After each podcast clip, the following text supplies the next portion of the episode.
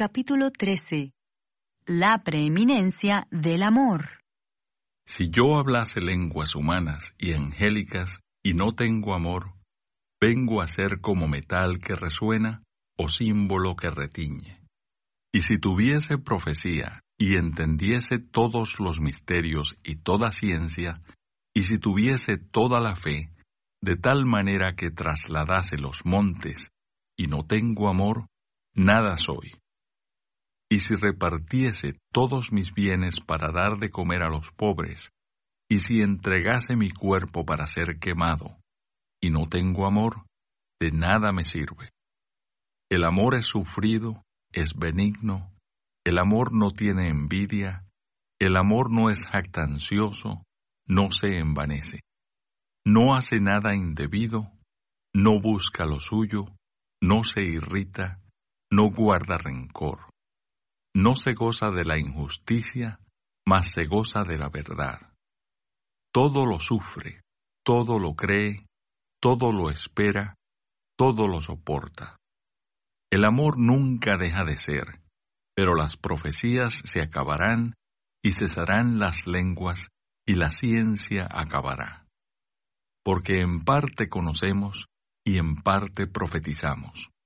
Mas cuando venga lo perfecto, entonces lo que es en parte se acabará.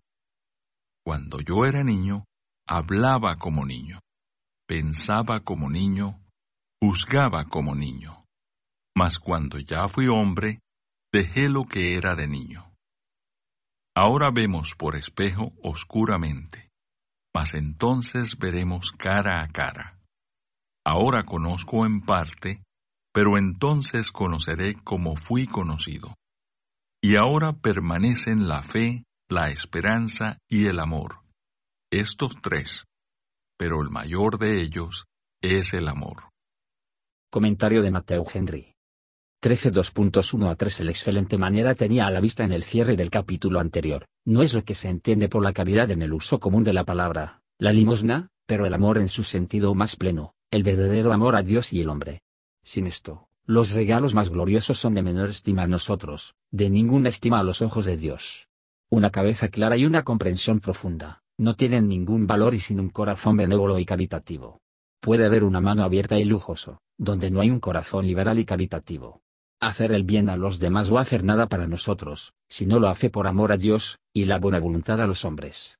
Si nos entregamos todo lo que tenemos, mientras retenemos el corazón de Dios, no lo hará de lucro, ni siquiera los más dolorosos sufrimientos.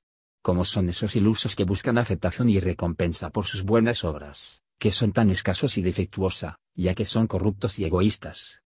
13.2.4 a 7 Algunos de los efectos de la caridad se declaran, para que sepamos si tenemos esta gracia, y que si no lo hemos hecho, no podemos descansar hasta que lo tenemos. Este amor es una prueba clara de la regeneración, y es una piedra de toque de la fe profesada en Cristo. En esta hermosa descripción de la naturaleza y los efectos del amor, que está destinado a mostrar a los corintios que su conducta tenía, en muchos aspectos, ha sido un contraste a la misma.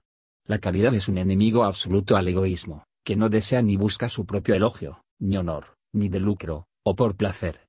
No es que la caridad destruye todo lo que se refiere a nosotros mismos, o que el hombre caritativo debe descuidar a sí mismo y a todos sus intereses. Pero la caridad no busca su propia para el dolor de los demás, o para descuidar otros, se prefiere siempre el bienestar de los demás para su propia ventaja. Como bondadoso y amable es la caridad cristiana. Como sería excelente cristianismo aparecer ante el mundo, si los que profesan fuera más bajo este principio divino, y pagó la debida atención a la orden en la cual su bendito autor sentó las tensiones jefe. Preguntémonos si este amor divino habita en nuestros corazones. ¿A este principio nos dio a convertirse en el comportamiento de todos los hombres? ¿Estamos dispuestos a dejar a un lado los objetos egoístas y objetivos? Este es un llamado a la vigilancia, diligencia y oración. 13.2.8 a 13 La caridad es mucho más preferible a los dones en los que los corintios se jactaban. De su permanencia por más tiempo. Es una gracia, que dura como la eternidad. El estado actual es un estado de la infancia, el futuro que la virilidad. Esa es la diferencia entre la tierra y el cielo.